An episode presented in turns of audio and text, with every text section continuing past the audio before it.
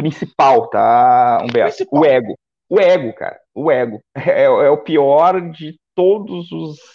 A maior parte, eu acho que 80%, isso é dado interno nosso aqui, não sei se tem como comprovar cientificamente, mas 80% das fusões que não dão certo ah, são por, por ego, cara. Começa ali, ah, qual vai ser o nome? Ah, não, a minha marca é mais forte que a tua. Putz, a minha operação vale mais que a tua, o meu cliente é melhor que o teu.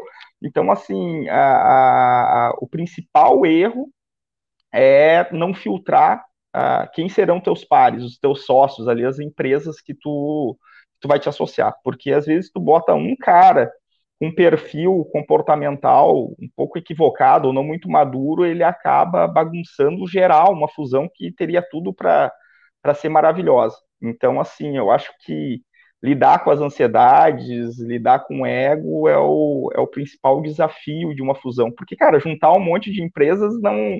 Existe técnica para isso, né? Existe metodologia. Agora, ah, quando bota um monte de, de seres humanos ali, onde cada um era o dono do seu campinho, e a partir do momento que eles fazem uma fusão, eles têm que conviver, uh, tu tem que admitir que nem sempre tu vai ter razão, as coisas nem sempre vão ser feitas do teu jeito, uh, tu tem que estar tá realmente muito seguro de que é esse caminho que tu quer seguir, porque senão tu não, tu não consegue, e onde tiver um que não tiver com esse driver, uh, acaba impactando diretamente o resultado de uma fusão.